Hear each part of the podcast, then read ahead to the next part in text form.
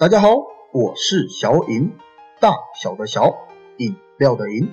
书接上回，说到了要讲幼稚园时期伤得我最深的三件事情啊、那么首先第一件事情源自于中班。那幼稚园的时候都会有午睡时间嘛，那通常大部分都是躺睡啊，就是带着枕头、棉被、睡袋到学校睡的那种。应该很少有幼稚园是趴睡的吧？趴在桌子上睡的那种，通常趴睡都是从国小才开始啊，因为国小没有地方躺嘛。哈。那回到我的幼稚园午睡时间，那时候午睡刚结束，老师就让所有人的收寝具啊，就是枕头、棉被、睡袋那些东西。那我不太记得当时班上的人数了，但是应该算是不少的，因为我印象中啊，午睡的时候，其实每个人的位置是没有很大的空间。就可能连一个翻身的这个空间都没有啊，就等于你是睡在这个单人床上，而不是那个双人床的这样的空间。那灯也开啦，所有的小朋友也开始忙碌着收东西了。那那天我可能有一点小赖床，所以还没起来，然后突然感到头发一阵刺痛啊，是有人踩到了我，就踩到我的头发。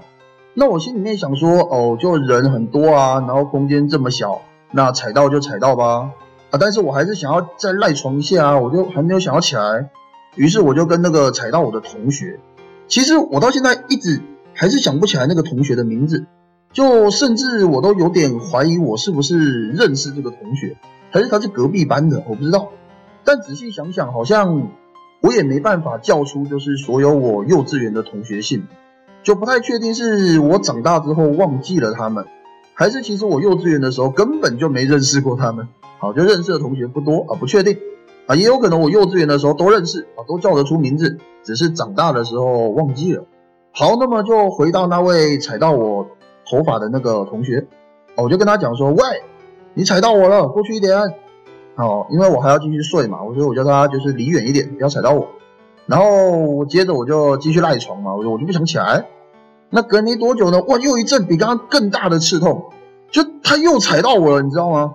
这于是我就火了，就是我这个赖床已经不能好好赖，本身就已经有起床气了，然后我都已经跟你讲了，叫你过去一点，那怎么隔没多久你还故意踩到我？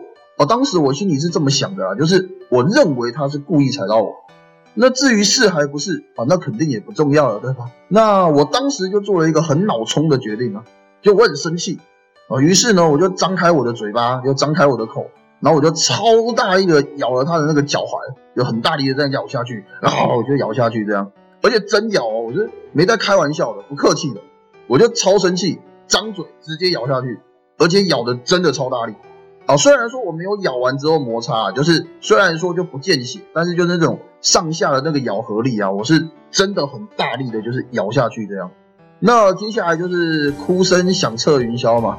那我其实也被那个洪亮的哭啼声就瞬间给叫醒了，我心里想说啊，糟，出大事了！就我其实也就不知所措嘛，那等着老师过来这样。那结果最后来了不止一个老师啊，好像所有能够到的老师是几乎都到了。那我原本心里面设想的场景会是这样的，就是老师会先问那个就是哭的那个同学，会先问他发生了什么事情。啊，然后应该也会问我嘛，对不对？应该也会问我说，哎，发生了什么事情？然后就可能就是两边讲一讲，那老师大概先了解一下状况这样。哎，但是剧情啊，跟我跟我内心的这个走向和期待完全不同啊。老师过来之后呢，是直接抓了旁边的一个小朋友，就问那个小朋友发生了什么事。然后问完之后呢，哎，就开始骂我。那具体骂什么，其实当时我已经没在听了，你知道吗？就是我只记得每个老师啊，就是一人一句的。然后就是你一句我一句啊，那我那个时候其实我已经把耳朵关上了，他们在骂什么我已经没在听了。所以后来其实当我在投入这个儿童围棋教育产业之后啊，我一直很注意一件事情，就是当我在教育孩子的当下，孩子是否真的有用心在听你说话？因为当一个耳朵关上的孩子呢，你是教不会他任何事情的，任何。好，那回到当时，那紧接着我就被一个老师带到了柜台，那说是要这个打电话叫我的母亲过来。啊，也是真的来了啦。最后，那途中有好几次啊，我都试图想要跟老师去说明一下，就是哎，其实是那个同学先踩到我的头发，而且还两次，是两次。但是最后得到的回应，老师都是叫我就是闭嘴啊，然后乖乖等妈妈过来啊。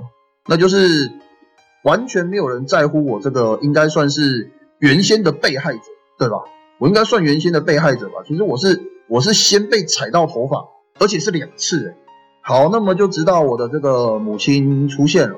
那我原本想说，那至少我的母亲应该会稍微问一下我的情况了吧？结果很遗憾，很失望，就是并没有。可能是老师在电话中已经有跟我的母亲大概说明了，就是老师所认为啊的状况。那虽然我的母亲是没有骂我了，但是。从他跟另外一个小朋友道歉，然后跟所有老师道歉，并且最后安安静静的，就是把我给接走。那我在心里面其实还是知道的，就我知道，其实连我的母亲都认为这一切就是我的错，就是我多么希望啊，在当时我能得到那么一句，就是我相信你。就即使后来啊，你可以再很严厉的凶我。说我咬伤别人脚踝啊，是一件多么大多么大的这个错误都没关系，但是没有，一切都很安静，直到我晚上睡觉前啊，我都不知道那天我是怎么过完的，就是好像就是空白了一整个片段，就是从我母亲到幼稚园之后，就全部都空白的，空白到了晚上。那其实我相信每个孩子都是很敏锐的观察者。只是同时啊，也绝对是很糟糕的诠释者，所以很多事情，即便大人不说，孩子也一定是能够感受一二的。哦，于是呢，我认知到了一件事情，就是反应强度越大的人，越能得到老师们的关注。啊，就如果当时啊，是我被踩到头发之后，哇，如果是我哭的那个昏天黑地啊，那我相信今天的结局断然不同。好。好了，那接下来第二个故事是发生在这个大班，那个时候呢，就是开始教数字，啊，就是教一二三四五啊，甚至已经教到了十位数，然后甚至也已经开始教到了加法，啊，就是不管是个位数的加法，或者是十位数的加法，哎，其实我不知道，哎，就是我小时候就是幼稚园就已经开始教这个加法，甚至已经教到十位数了，但是怎么感觉现在好像都是一年级才开始教？好，那不管了，反正我小时候算是一个对数字啊还算蛮敏锐的孩子，就基本上一教就会。那每次出的练习题呢，基本也都全对。那渐渐的我就发现，哎，我在班上好像是蛮厉害的哦。就其他的同学好像没有这么快可以去熟练啊，那我当然就非常有成就感啊，对不对？于是这个上课的时候，我就会感觉就抢答啊，想要抢着回答这样子，然后或者是甚至写练习题的时候。那我就会想要，就是因为我都会了嘛，我也很快就写完了，那我就想要去帮忙别人啊。呃，可是这其实这一些行为里啊，就是在老师看起来呢，其实我算是一个秩序破坏者哦。不管是上课想要抢答，或者说是写练习题的时候去帮忙其他的同学，那所以其实也是被老师凶过好几次啊。